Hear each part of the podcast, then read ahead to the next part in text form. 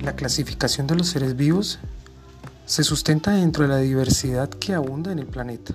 Se conocen unos 3 millones de organismos distintos, pero se estima que debe haber más de 5 a 30 millones sin contar las especies que se han extinguido en el pasado.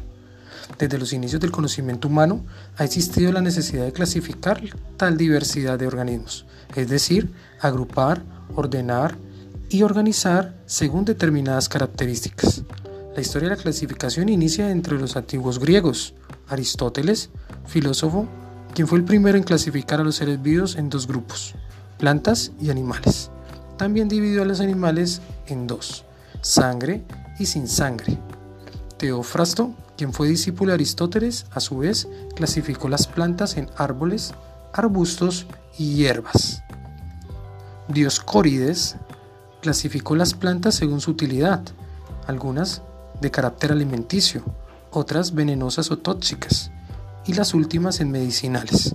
A su vez, a los animales los clasificó en animales salvajes o domésticos, algunos otros acuáticos y terrestres. San Agustín clasificó los animales en útiles, peligrosos y superfluos. Ya en la Edad Media, otras formas de clasificación relevantes fueron realizadas por John Ray en el siglo de 1600 a 1700 dividió las hierbas en dos tipos, hierbas con flores y sin flores. Las que tenían flores en monocotiledonias y dicotiledonias. A su vez, en 1700, Carbon Linneo, botánico sueco, publicó su libro Sistema Natural, donde se dio la tarea de agrupar plantas de acuerdo a su disposición de los órganos sexuales, ampliando posteriormente a otras características, su sistema ha servido en la actualidad para clasificar no solo a plantas, sino a todos los seres vivos. Carbon Linneo tomó en cuenta semejanzas en la forma y estructura que un organismo tenía con otras formas de vida. Creía que los animales que eran más parecidos en sus formas pertenecían al mismo grupo, y los que eran menos parecidos podrían ser parte de grupos diferentes. Llamó a cada grande grupo de organismos reino. Esta división incluía otras más pequeñas, hasta que casi todos los organismos ocuparon un lugar en su sistema de organización. También pensó en una gran importancia de darle un nombre específico a cada especie de cada organismo.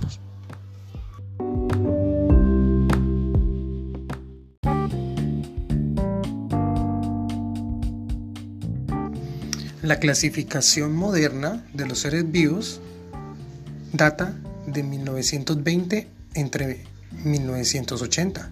R.H. Whittaker estableció en 1969 las agrupaciones de los seres vivos en cinco grandes reinos, los cuales los llamó moneras, protistas, hongos, plantas y animales. Destaca por separar a los hongos de las plantas, creando un reino propio, el reino hongo o fungi.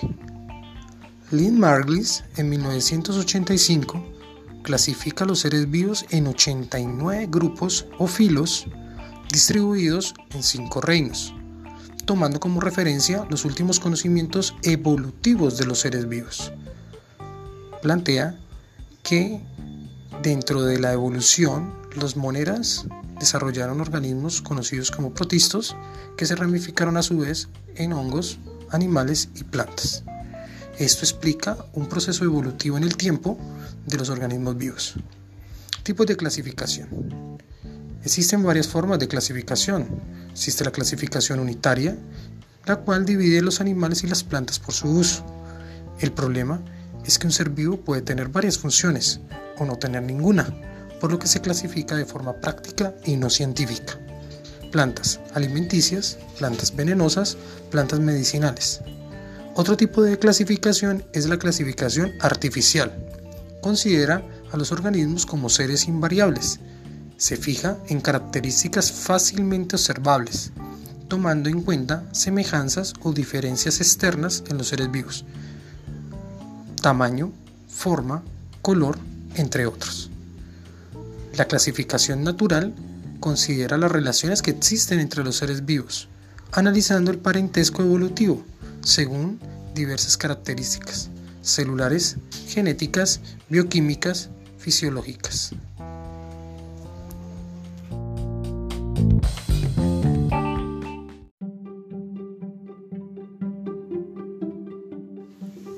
Taxonomía y nomenclatura.